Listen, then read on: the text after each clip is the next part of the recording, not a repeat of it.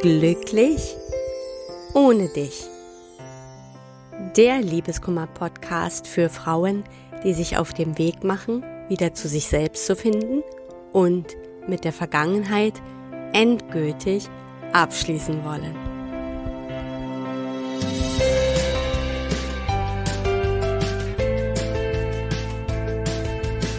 Hallo und herzlich willkommen zu einer neuen Folge von Glücklich ohne dich. Mein Name ist Tina Mohaupt, ich bin Liebeskummer und Selbstwertcoach und ich freue mich, dass du heute wieder dabei bist. Heute geht es um die vier Phasen des Liebeskummers.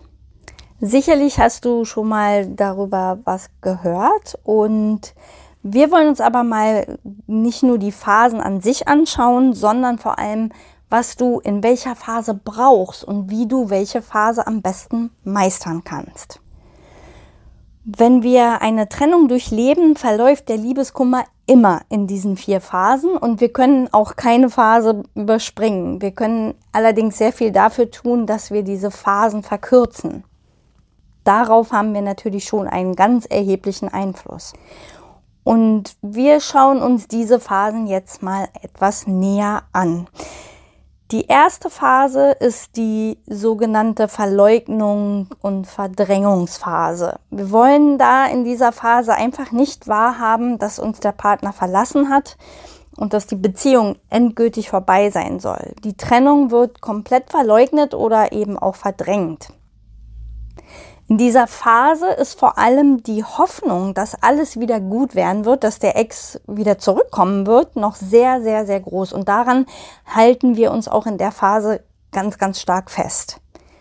Und dass diese Hoffnung natürlich auch in dieser Phase eine besondere Funktion hat, darüber habe ich schon mal in einer anderen Podcast-Folge gesprochen. Wenn dich das Thema interessiert, dann schau da gerne nochmal rein. In dieser ersten Phase kämpfen wir natürlich auch noch sehr um die verlorene Liebe. Und ja, da kommt es dann auch vor, dass wir uns besonders liebevoll verhalten und dem Ex dann unbedingt ja zeigen wollen, dass wir uns auch verändern können oder dass wir es vielleicht ja sogar schon haben, nur eben um diese Beziehung zu retten. Diese Phase ist natürlich auch sehr von Verzweiflung geprägt und letztendlich haben wir in dieser Phase wirklich nur dieses eine Ziel, den Partner zurückzubekommen. Was in dieser Phase hilft, ist zum einen natürlich in allererster Linie erstmal sich mit dem Schmerz auseinanderzusetzen. Und gleich dahinter folgt das, was natürlich die wenigsten gerne hören, nämlich die Kontaktsperre. Das ist so meiner Meinung nach sowieso das Aller, Allerwichtigste, gerade in der Anfangsphase. Auch darüber habe ich schon mal einen Podcast gemacht. Warum ist das denn so wichtig?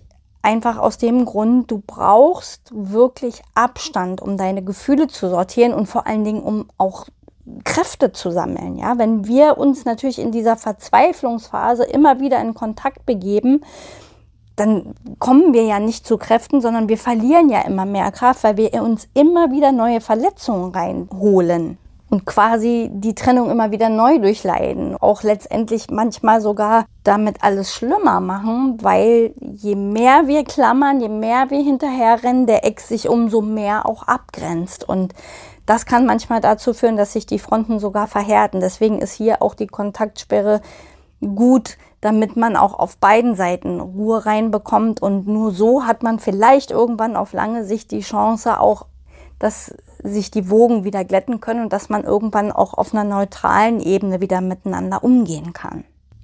Wichtig ist auch in dieser Phase nicht zu viel von sich selbst zu verlangen. Ich habe oft Frauen in meiner Arbeit, die ganz frisch noch in dieser Phase sind und schon gleich davon sprechen, ich muss loslassen, ich will unbedingt loslassen. Und das ist in dieser ersten Phase, in der Phase der, der Verleugnung quasi, überhaupt gar nicht möglich. Man möchte natürlich am liebsten loslassen, damit dieser furchtbare Schmerz aufhört.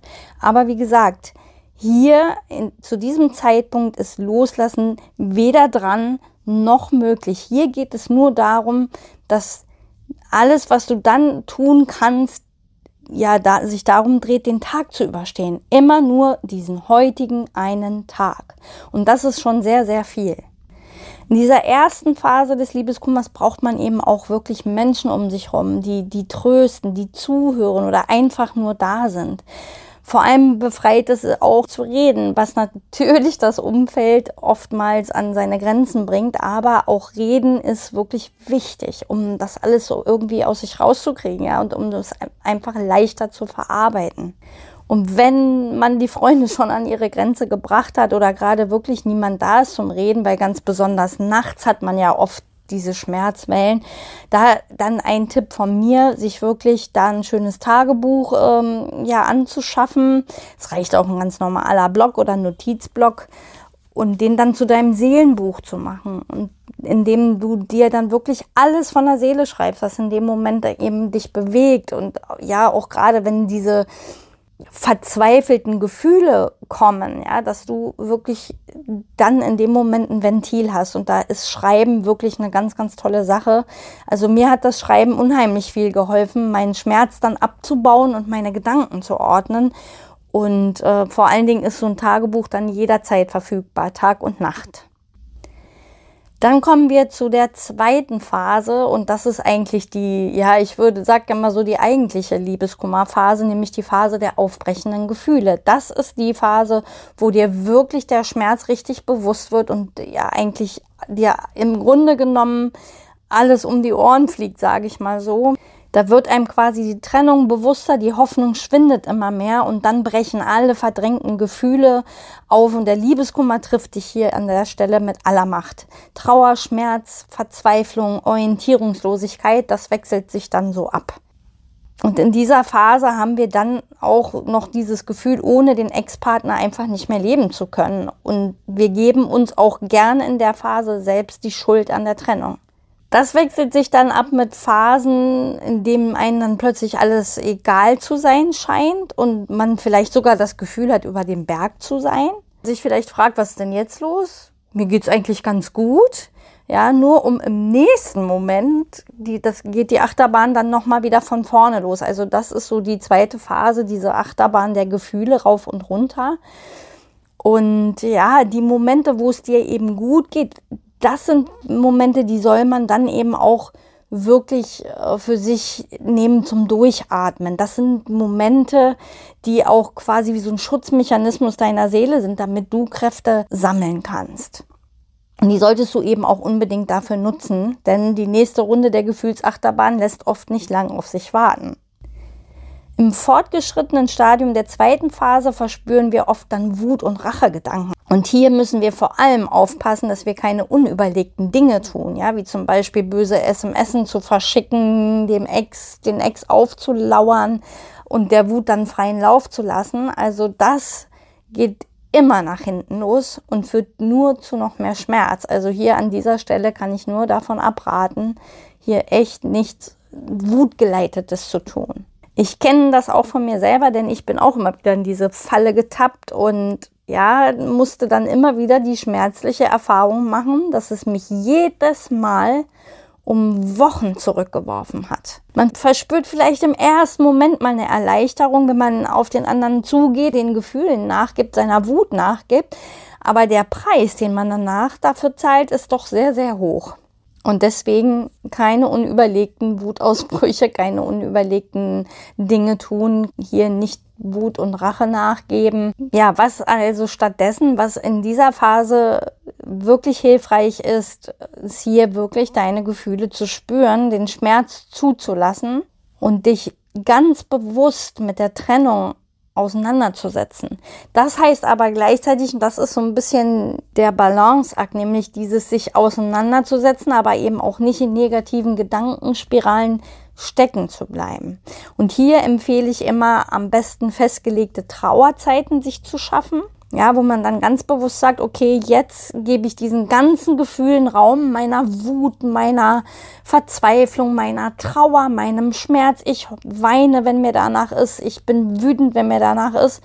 Und das, wie gesagt, zu festgelegter Zeit in einem festgelegten Rahmen und danach auch wirklich zu sagen, okay, und jetzt ist Schluss, jetzt widme ich mich wieder anderen Themen des Tages, weil das wird dir dann über lange Zeit dann eben auch wieder Kontrolle über dich und deine Gefühle zurückgeben. Ja, du merkst dann immer mehr, wie du deine Gefühle kontrollieren kannst. Und wenn du Zeiten hast, wo du spürst, dass der Schmerz unerträglich wird, dann kann ich immer nur sagen, hilft Bewegung. Ja, durch die Bewegung kannst du nämlich über deinen Körper ganz viel Anspannung und Stresshormone abbauen. Und Bewegung geht immer. Das muss nicht unbedingt im Fitnessstudio sein, wo du dich mal so richtig auspowerst, sondern es geht eben auch raus aus der Tür, einmal um den Block rennen oder auch innerhalb der Wohnung. Leg dir einfach eine tolle Musik auf, irgendwelche Lieblingsstücke oder was auch immer und bewege dich. Ja? Einfach mal durch die Wohnung tanzen, auch wenn du dir dabei ganz dumm vorkommst oder selbst wenn dir dabei die Tränen fließen. Aber das hat wirklich einen sehr guten Effekt, weil wenn man schon über die Seele manchmal dann nichts mehr abbauen kann, wenn man in Gedankenspiralen festhält, äh, feststeckt, dann hilft wirklich diesen Schmerz und diese Gefühle über den Körper abzubauen. Und du wirst den Effekt relativ schnell merken. Also es ist wirklich so, dass man dann merkt, okay, in dieser Zeit, in diesem Moment macht der Liebeskummer einfach mal einen kleinen Moment Pause nach dieser ganzen chaotischen Zeit und wie gesagt, das ist so diese Liebes, das ist so der das, was wir so als klassischen Liebeskummer empfinden, kommt man dann irgendwann in die Phase 3 und das ist die Phase der Neuorientierung. Wenn du in dieser Phase angekommen bist, nehmen Wut und Verzweiflung ab und der Ex-Partner wird nicht mehr idealisiert. Und das führt dazu natürlich auch, dass die Trennung dann allmählich akzeptiert wird. Auch wenn es dann manchmal noch schmerzt, beginnst du ganz langsam dich neu zu orientieren und konzentrierst dich vor allem immer mehr auf dich selbst. Und damit es in dieser Phase gut vorangeht, ist es jetzt dann in Phase 3 besonders wichtig, das angeschlagene Selbstwertgefühl zu stärken und vor allem wieder ganz bei sich selbst anzukommen gerade für uns Frauen ist verlassen zu werden oft mit dem Gefühl verbunden, es nicht wert zu sein. Ja, wir stellen uns nach einer Trennung immer selbst ganz stark in Frage. Aber erst wenn du deinen eigenen Wert wieder spüren kannst und innere Stärke findest, wird der Weg frei für ein neues Leben und für ein neues Glück. Ein starkes Selbstwertgefühl hat vor allem auch mit dem Aufarbeiten alter Wunden und Erfahrungen zu tun. Und da kommen wir dann quasi auch irgendwann in die vierte Phase, nämlich die Phase des Neubeginns. Und wenn du hier angekommen bist, dann hast du es endlich geschafft. Der Liebeskummer ist vorbei. Du spürst eine ganz neue Lebensfreude und entwickelst neue Perspektiven für die Zukunft. In dieser Phase werden oft ganz neue Projekte angegangen oder Träume gelebt. Wir sind mehr als je zuvor mit uns selbst verbunden und wir empfinden eine Selbstliebe und innere Stärke, die wir vielleicht vorher so gar nicht kannten. Und das ist natürlich die schönste Phase nach dem Liebeskummer. Die Phase, für die sich der Schmerz am Ende gelohnt hat. Und du kannst dir wirklich ganz sicher sein, selbst wenn du noch in der Phase 1 oder Phase 2 bist derzeit, du wirst die Phase 4 erreichen. Du wirst irgendwann wirklich diesen Neubeginn für dich leben können. Aber natürlich braucht es seine Zeit. Und wie ich es vorhin schon gesagt habe, wir müssen, um dahin zu kommen, tatsächlich alle vier Trennungsphasen durchlaufen. Auch wenn wir natürlich Phase 1 und 2 am liebsten überspringen möchten. Doch die gute Nachricht ist eben, du hast einen sehr großen Einfluss darauf, wie lange du in der einzelnen Phase bleibst und wie schmerzhaft du diese Phasen durchlebst. Auch wenn es sich manchmal so anfühlt, als wärst du der Situation ausgeliefert, kannst du jederzeit entscheiden, wie du mit der Situation umgehst. Und ich konnte mir das damals ja auch nicht vorstellen, ganz, ganz vor allem nicht am Anfang und kann aber heute im Rückblick sagen, dass mein schlimmster Feind in der Phase 1 und 2 ich selbst war. Ja, so ziemlich alles falsch gemacht habe, was man falsch machen konnte und genau das hat mich dann am Ende auch viele, viele Jahre gekostet. Also ich hätte sicherlich auch viel, viel schneller darüber weg sein können. Und trotz dieser harten Zeit, ja, trotzdem natürlich der Weg gerade durch Phase 1 und 2 sehr, sehr schmerzhaft war, bin ich für mich heute wirklich dankbar für diese Erfahrung, weil ich mich dadurch so selbst finden konnte und überhaupt Glück und, und Selbstliebe empfinden konnte, wie ich es einfach vorher nicht hatte. Und ich habe darüber ja auch schon mal erzählt. Und es ist gut, das einfach für sich im Hinterkopf zu behalten. Ja, auch wenn du vielleicht sagst, im Moment ist das völlig unvorstellbar, irgendwann in Phase 4 anzukommen, darüber glücklich zu sein, dankbar zu sein.